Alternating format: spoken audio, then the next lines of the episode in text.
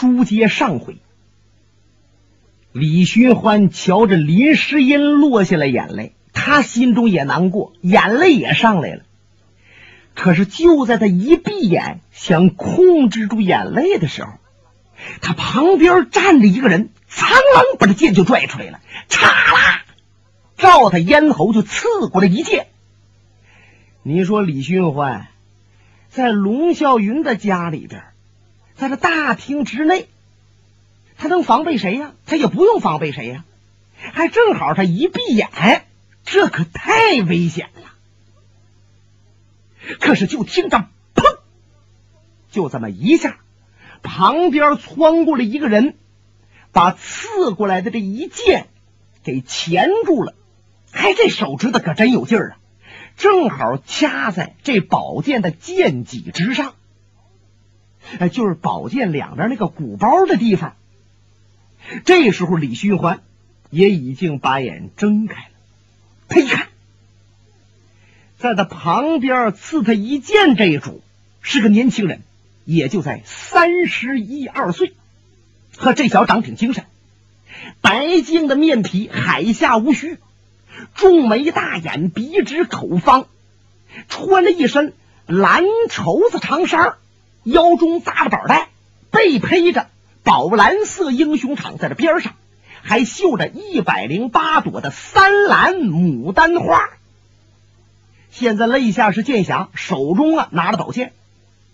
仔细一看，这小子在两眉毛当中有一条红线。一般来说呀，有人长红线的就斩子线，就是说长这一趟线的人心狠手辣。那在他杀人的时候，这趟线就更重、更明显。现在你看，他这趟红线呢，就像拿那个。红笔描的似的，李寻欢不认识他。他再瞧，是自己磕头的大哥龙啸云，把这个主刺过来的剑给钳住了，把李寻欢救了。旁边站着的大汉铁船甲的心呢也忽悠一下子，心想：娘的，这小子是谁？出其不意。想杀我们少爷，好险呐！哎呦，这这龙先生把我们少爷救了。龙仙这个人跟我们少爷真是情投意合，要好的朋友啊！哎，别人别人也不能这么扑声过来钳这剑，因为拦这剑也是带危险的。我们少爷一辈子能交着龙先生这样的朋友，也算没白活。当然了，就这龙啸云，他不把这剑截住，我们少爷也能够躲得了。可是就从中却看出，你看龙啸云和我们少爷这交情。铁船甲呀，在旁边一边瞧着，他一边琢磨着。龙啸云把那年轻人的剑掐着以后，轻轻一抖手。贤弟，你开什么玩笑啊？怎么想讨教讨教我兄弟循环的武术？这儿不是地方。再者说，我兄弟是刚回来，我们有一些话还没说完。真要想较量的话，找个日子，找个地方再说。您看怎么样？呃啊，呃，这个这年轻的十分尴尬。本来想一剑要刺中李寻欢，或者这宝剑给李寻欢点在咽喉上了再停住，让大家明白我功夫在李寻欢之上，我没杀的是饶的。你可没想到想给李寻欢来个下马威，还让龙啸云把李寻欢呢给帮了一把，给救了。当时啊，他是往前再动手。也知道难以取胜，你说不动手吧，心里边还有点不情愿，很尴尬的。宝剑归家。刚才李寻欢瞧着林诗音，心里边还很激动。哎，通过这一下，他的心呐慢慢平静下来了。冲龙啸云一拱手：“大哥，不知道这位朋友是啊？呵呵呵兄弟，你一别多年，对关里的一些事情和人不太了解了。芳林新叶催陈叶，流水前波让后波，一代新人换旧人了。我给你介绍，这位老弟就是武坛后起之秀，他的父亲就是藏进山庄的老庄主尤老庄主，这是他的令郎游龙生大侠。哦。李寻欢呢，一听就上上下下把他打量了一番，忽然想到前两天在一个小酒馆之内遇着了一个美貌无双的妙龄女子。这个女子啊，想得到金丝铠，想用一把鱼肠剑换金丝铠。我当时不换。那么鱼肠剑本是。藏进山庄的庄主尤老庄主所藏，怎么落到那个女子手中？是不是这小子游龙生把自己家的祖传宝贝鱼肠剑给那个女子了？没准儿，那个女子虽然年岁不大，但是手段却挺高强，很会勾引男人呐。说不定游龙生。已经被他给勾引了，哎，也就情愿把自己的宝剑送给了人家。哎，李寻欢呢？这毕竟是猜测。他一边想着呀，一边与游龙生施礼。哦，游兄，我们此日相会，荣幸荣幸。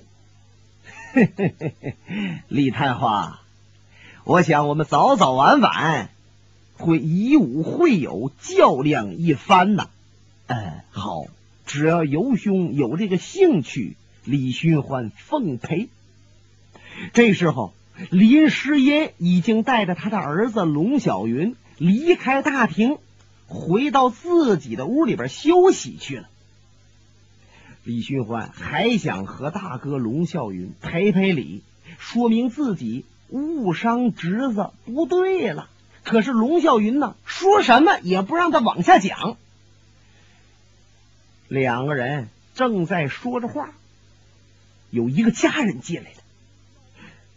龙爷，您邀的人陆续都到了，您看是请到这儿来呀，还是安排在哪里？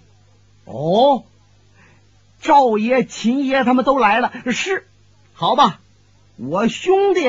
李寻欢也是刚刚从关外回来，让大家呀都见见面。来来来来来来，请进来，请进来。时间不大，李寻欢一看，呵，老的、少的、高的、矮的、胖的、瘦的，进来有二三十，一个个都挺胸叠肚、晃着膀子，七个不服，八个不忿，这派头都不小啊！上前来与龙啸云施礼。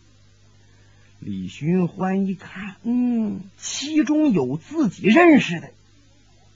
你想，在十年前就打过交道的赵正义，这赵正义现在有六十来岁了，外号呢叫铁面无私。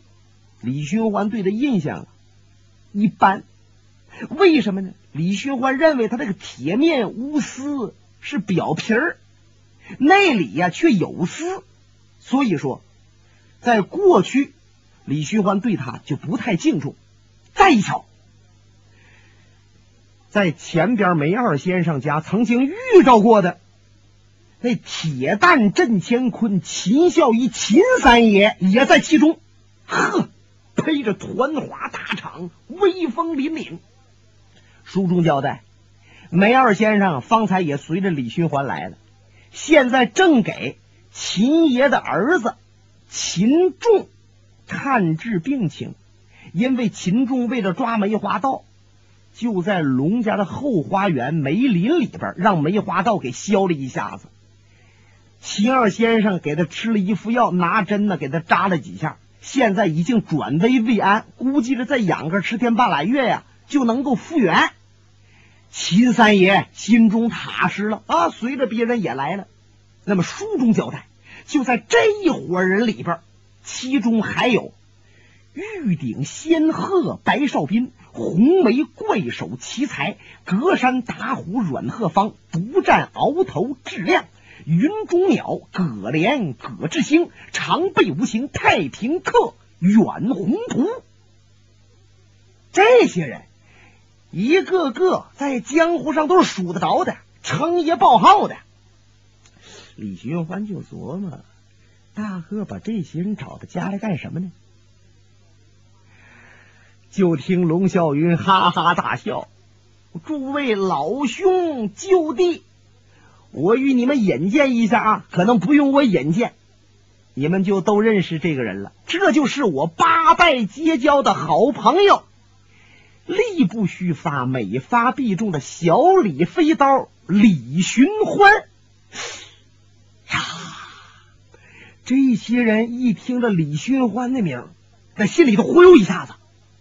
本来有几位那腰板拔的都太过了，罗锅都快跑前面来了，呼的一下子，哎，驼背了。李寻欢的名比他们大多了。白晓生排兵刃谱，李寻欢小李飞刀排在第三位。那么说，在李寻欢之上的，也就是天机老人。那天机棒、大烟袋锅子，再者就是上官金鸿的子午龙凤环，剩下就得数着李寻欢了。李寻欢的小飞刀真王出一拿，是震世骇俗，别人不服也不行啊。那么他们这些人都觉着不错，可是，在李寻欢的面前，感觉到十分气馁。可是这一气馁呀，接着就是看李寻欢别扭。那李寻欢要不在这儿。不就都得显着他们了吗？有几位啊，还装模作样的过来跟李寻欢搭搭话；还有几位啊，浑身上下不舒服，就靠边啊，哎，找个凳子坐下了。李寻欢一个罗圈一，各位，只要是我哥哥的朋友，就是我的朋友啊，都请坐。李寻欢挨着龙啸云也坐下了，就听龙啸云说。各位，咱们已经聚了好几次，谈唠几天了，有些事情已经说明白了。可是我兄弟薛欢刚从关外来，一些事儿他还不一定清楚，所以呀，我再从头仔细介绍介绍。兄弟，或许你已经听说，在中原三省。河北、山东、山西出现了一个梅花大盗，作案无数，杀人百十多条，无论是男的、女的、老的、少的，他都杀，甚至对一些妇女，他还先奸后杀，手段极其残忍。那么官府衙门抓他抓不着，江湖志士们想抓他，也屡屡被其所害。就在前日。秦三爷的公子少林的门徒秦仲少侠，为了抓梅花道，在咱们的后院梅林里边，还让梅花道给重伤了。多亏我们赶去及时，梅花道才仓皇而逃。那么，大家聚到一起，人多力量大。如果真能铲除梅花道的话，也是为民除害，为国分忧。为了铲除梅花道。许多大户人家都情愿把自己的家财拿出来一成，就是十分里边拿出来一分呐，凑到一起，谁要是把梅花道铲除了，这些钱财就都给这位英雄。哎，这钱可不少啊！哪一个大户人家那不价值万贯呢？有句俗话吗？叫家趁万贯，带毛的都不算。你什么骡子马呀？说不定明天死了，这都不算。哎，得黄货和白货。那如果这些人家把家财拿出来一成，再有很多人家凑到一起，那可以说是价值连城喽。龙啸云说到这儿，很多人是你瞧我，我瞧你，看来那眼珠子是黑的，银子是白的，谁都认钱呐。就听龙啸云接着说：“如今这些大户人家把银子凑齐了，金子拿好了，都送到了我龙啸云家里边，让我代为保管。那么，只要哪一位英雄你除掉了梅花道，我这些银两马上交给你。大家听明白了吧？李寻欢那心呢忽悠一下，拿眼角撩了一下大哥，心想：你这可是多事，抓梅花道对，但是把这么多金银财宝放到家里边，这不惹事儿吗？因为江湖人呐，人心莫测，真要是见财起意怎么办呢？可是龙啸云好像没注意到李寻欢，他还说的：“各位，有一件事啊，我已经与大家谈过了，可是我兄弟寻欢还不知道吧？那就是武林界第一美人林仙儿小姐，为了能够鼓励英雄们铲除梅花道，他说了，只要哪一位杀了梅花道，他就情愿嫁给他。”你就是八旬的老叟，三岁的顽童，他也愿意嫁。我想有志之士都应该挺身而出啊啊！不过有一节呀，我兄弟从关外回来了，大概这美人就落不到别人手了吧？啊！哈哈哈哈哈！他这一乐，李寻欢也乐了。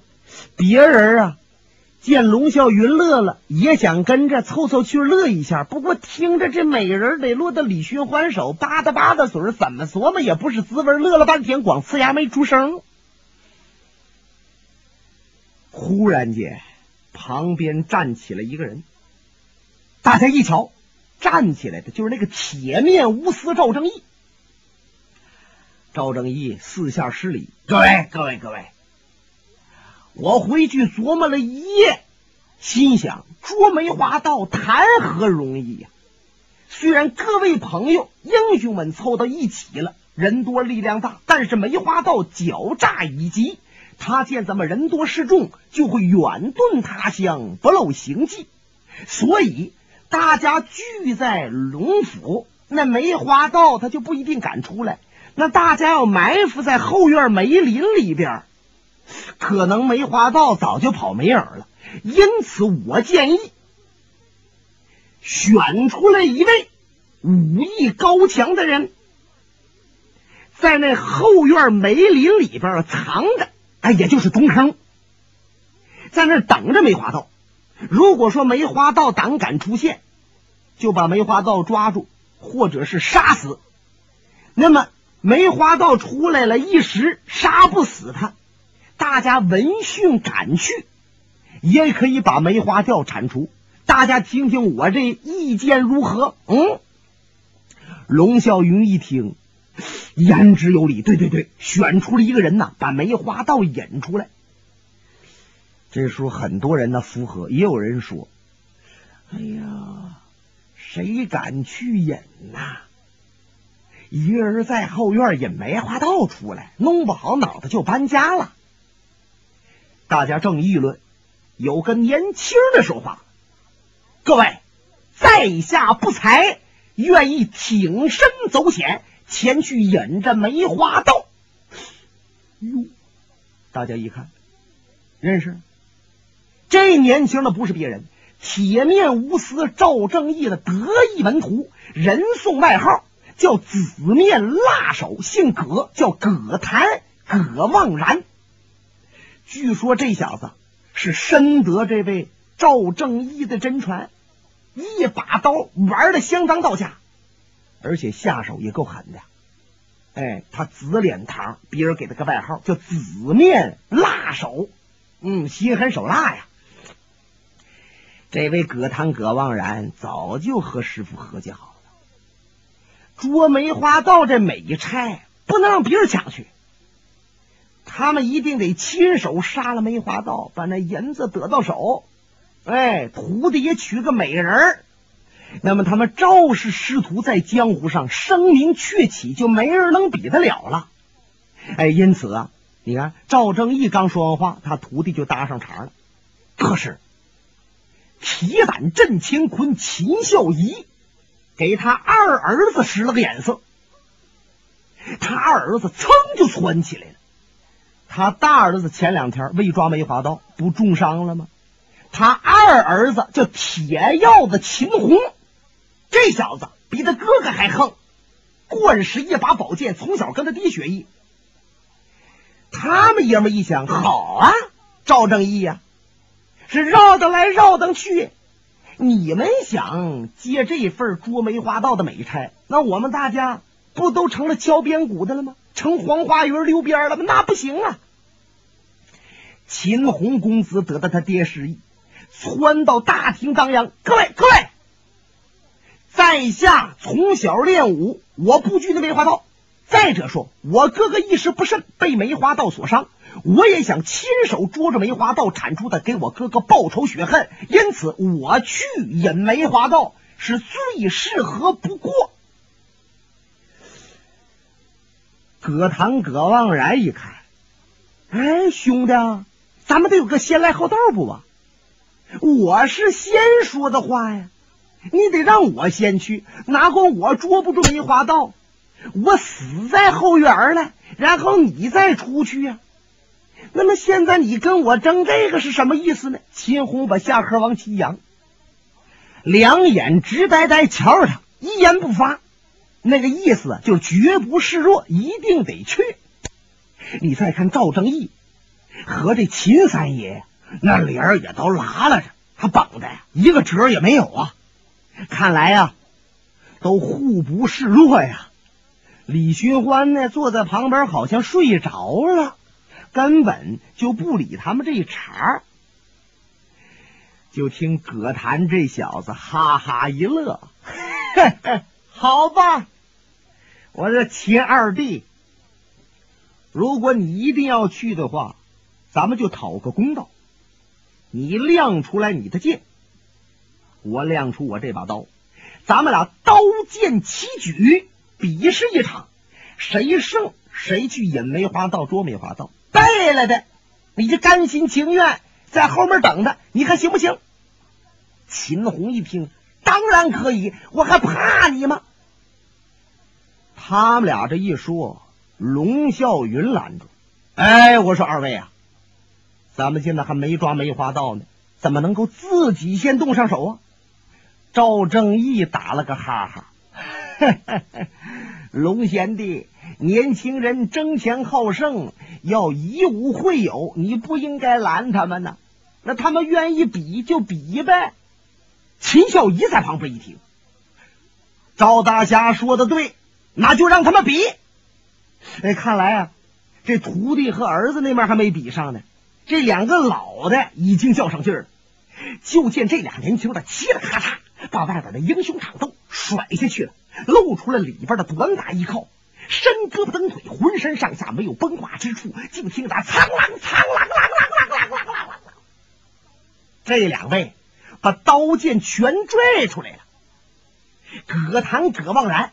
来了个虚步点刀，缠头裹脑，裹脑缠头，唰唰唰唰唰，呵，打这刀舞的寒光洒洒，然后两眼直视秦红，秦红宝剑也拽出来了，一招魁星提斗，金鸡独立，左腿往起抬，掩住了裆口，右腿站得直直的。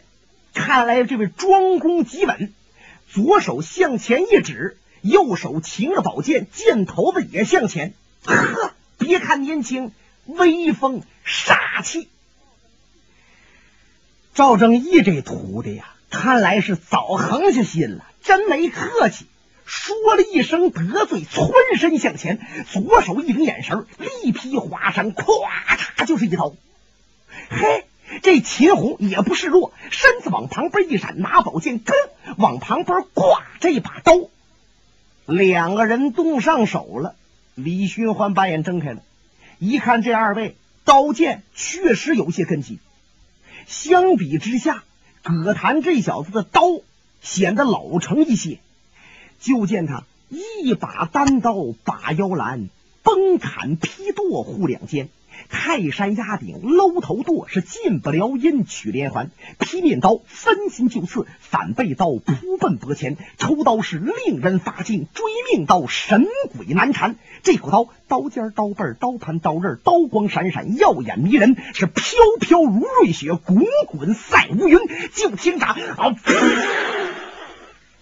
鲜血崩溅，有一人栽倒。本节目由哈尔滨大地评书艺术研究所研究录制。刚才播送的是长篇评书《多情剑客无情剑》。